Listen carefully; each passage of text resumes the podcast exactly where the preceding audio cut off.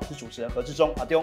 今天我要来讨论一个，就是我自己也很感兴趣的一个议题哦，就是有关于这个红海集团想要切入电动车产业这件事情。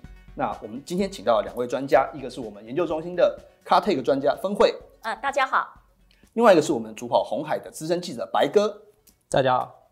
那一般我们想到这个所谓的电动车产业，我们第一个一定会先想到所谓的现实世界的钢铁人，就是伊隆马斯克他旗下的特斯拉公司。那我想先请教一下分会哦，因为我们最近在开车的人啊，一定会觉得说，好像最近加油好像是一个比较便宜的状况。那我想请教一下，说在这样子的环境之下，我们到底开电动车跟开传统车的这个好处会相差在哪边？您觉得呢？哎，我这一题先反问志忠哈，你觉得说你为什么会想要买电动车呢？如果是我的话，买电动车原因应该是因为就是因为 Tesla Model 3就是外形还蛮酷炫的嘛，那看起来又非常的流线型，那有一个很有科技感这个感觉。那目前这是我觉得它的呃吸引我的地方。不过我们也知道说这个 Model 三其实售价上面还是偏贵了一点，那可能会让我有点却步。这是我目前个人的心得。哎，志忠讲的没有错哦。呃，志忠果然是讲出台湾人的心声哦。因为台湾其实，在三月份的时候，，Tesla 销售量是不错哦。那为什么呢？因为其实买 Tesla 的族群哦，他们就是科技狂热者，然后非常重视外形哦。那不过也是志忠讲的没有错，因为台湾进口关税还是比较高，所以那个 Tesla 在台湾的售价是比较高的。但是我们从区域市场来分析哦，哎，为什么不同的区域市场他们会想要买电动车呢？那以欧洲，它渗透率目前是还蛮高的地区哦。其实欧洲地区的呃油车的售价是比电动车还要高哦，那为什么呢？呃，很讶异嘛，真的真的，我刚刚第一次听到说，原来在欧洲开 电动车的成本可能比开传统车来的便宜。嗯，对，是是是，对，这是令人就是非常压抑的，因为这跟我们在台湾的经验是完全对认知不一样嘛，对不对？那因为欧洲为了奖励电动车的消费哦，所以它是减免很多的税收，包括的呃货物税啊、进口关税啊、呃燃料税、牌照税等等的。所以，哎，欧洲反而是在买那个电动车的那个价格是比油车还要便宜的。所以我们就看说，哎，其实挪威哦，他们的渗透率已经达到了百分之五十左右，渗透率是非常超过一半哦，对，已经超过一半了，amazing，对不对？那但是另外一个那个销售量很高的那个呃中国大陆哦。那其实它的那个电动车的售价，以去年来讲的话，平均是二点六万美金。那二点六万美金，呃，其实跟他们的那个当地的油车比较，就高出二 percent 而已。而且，呃，二点六万大概是在七十五万嘛，哈，台币。那其实对于大陆的所得也是算高的，所以七十五万对他们来讲就是呃就很便宜。所以很多人都是买那个第二台车来来开这样子。所以其实，在国外这个开 EV 的成本其实已经有明显的，相较于之前下降了不少。那跟传统车的这个差距好像也没有的那么的大。我想再请教一下分会哦，就是我们常谈到这个所谓的汽车电子化，那就是可能未来的次世代的汽车可能会跟很多的消费电子产品啊等等这些科技结合在一起。您怎么看？就是汽车电子化跟这个 EV 的一些发展的一些关联？好，我给大家一个背景的资讯哦，就是说未来的电动车它电子化的程度会从百分之五十，甚至于二零三零年会提高到百分之七十哦。七十，对对，非常的高。然后这个电子化的好处就是说，哎，它可以跟我们日常生活每天用的手机去做很好的一个连接。那像去年我和志忠都有去那个 c Tech 叫配嘛，哈，对，那有一家日本公司，它就是 demo 一个，就是说，哎，我利用手机区块链的技术去生成的数位钥匙，那数位钥匙它是干嘛呢？所以我就不用传统的那个钥匙去开车门了嘛，我就是直接拿那个手机去开解锁开门。那它的好处的应用是用在那 car sharing 的部分。那我举例来说啊，哎，志忠有买车嘛，哈。对啊。那假设说，哎，我今天我急得要用车，我就跟志忠讲说，哎，你车子可不可以借我？那我相信志忠很大方啊。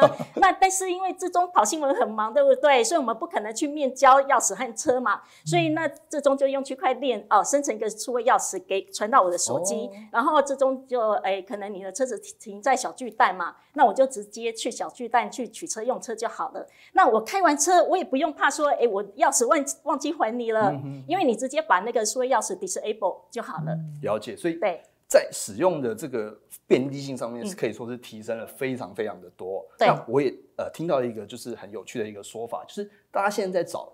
下一个可能接棒智慧型手机的一个终端产品到底会是什么？其实大家有很积极在思考这件事情。那我很想探究一个问题哦，就是我们知道这个红海是产业的巨人，它不管在各种的消费电子产品上面，系统代工它都是龙头。那我们最近也听说红海想要切入更多的有关于这个 EV 的这一个布局，请教一下白哥，您怎么看红海集团就是进军电动车更加大力道的这样子的一个看法？嗯。因为红海他从这个刘阳伟接任之后，他明确的宣示，就是把电动车作为三加三的一个呃主要产业的发展方向之一。那对他们来讲的话，电动车不单单只是一个呃终端的设备。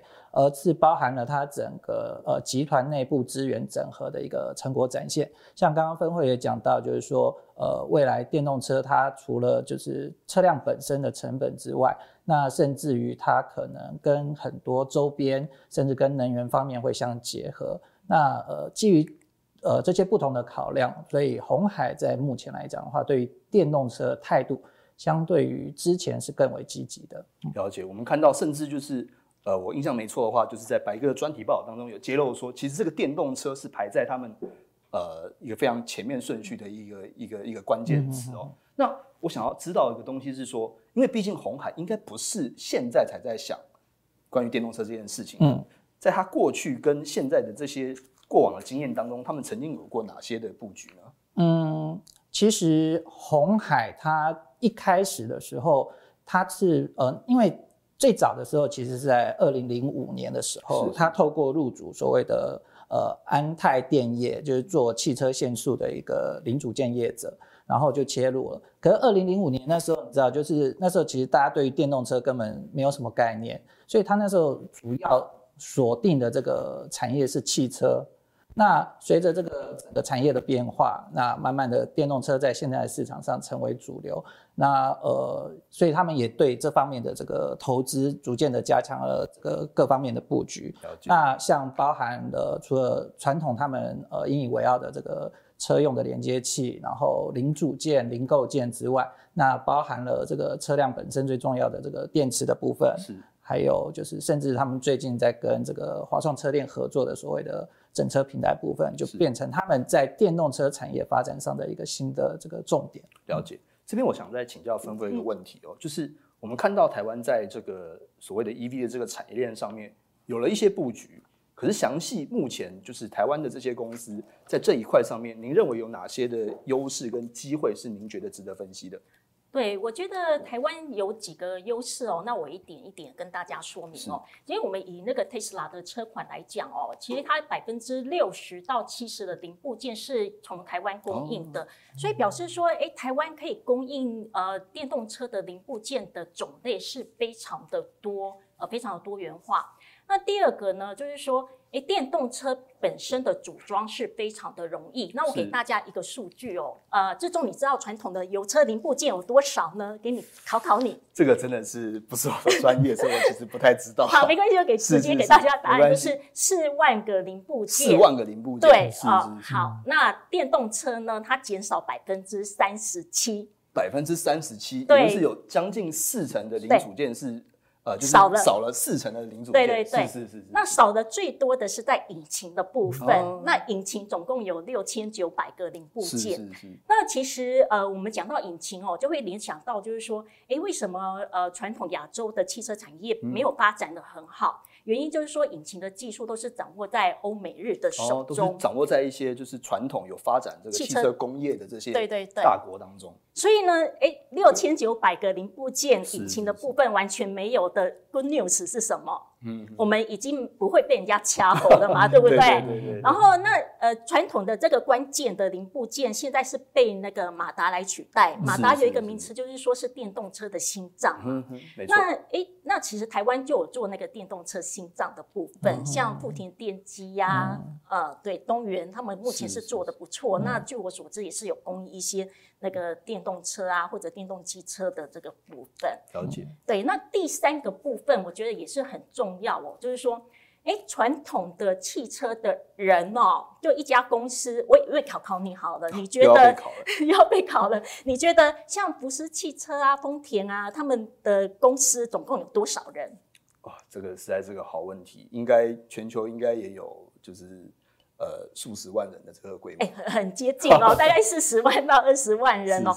但是电动车呢，它只要三到四万人，只要三到四万人。对，所以其实我们看到很多的那传统汽车大厂已经在做那个裁员的部分，它是裁那个燃呃那个引擎的。人员的部分，那这三万人呢？他的需求的人才，他的素质要是什么？他是需要 IT 产业的人才，还有软体方面的人才。那其实这两类的人才都是台湾目前产学界都是在培育的人才。所以这以上这三点，我觉得是台湾是发展电动车相当有机会的部分。我们可以听到说，像分会的分析当中，其实。台湾在以前不管是 PC 或者是手机时代所遗留下来生根的这些基础，其实都是转进电动车这个领域非常好的一个助力。对。那我想最后再请教一下白哥，因为我们有知道说这个红海集团其实跟玉龙集团其实有一些初步合作的一些想法。那因为我们知道玉龙集团底下有推它的自有品牌纳智捷嘛，我想请教一下，未来红海在 EV 这一块，它会采取什么样的一个想法，或是策略，或者有什么样的机会？请教一下白哥。哦，这样子，因为刚分会讲没错，因为在这个车辆进入电动化之后，零组件大量的减少，然后对于这个向来擅长于自通讯产业发展的台湾业者来讲的话，确实是一个非常大的诱因。那至于红海本身，它之所以会找这个嗯华创车店这边进行合作，主要原因是在于。他们希望运用他们原本在电子产业里面累积所谓的呃标准化跟模组化的这些优势，然后把这些优势导入到这个的电动车产业中利用。那因为刚刚其实也提到，就是说在这个呃模组化跟这个呃标准化的过程之后，它对于整个在车辆不管是在组装的人力需求，或者是说零组件需求上面来讲，呃来讲的话，都会降低。降低许多，是，所以这主要应该是他们在考量的部分。了解，所以我们其实看到红海集团在这一块的这个布局，其实是也很清楚自己在产业上面的一些优势的。嗯，我们期待在不久的将来呢，台湾之光也能更能够延伸到 EV 这个领域，不管呃不只是只是作为呃所谓的关键零组件的供应商，我们希望透过这些集团的合作，终究我们也能够推出一个就是属于我们发光发热的一个所谓的电动车的一个前进方向。那我们谢谢白哥峰会，我们下次见。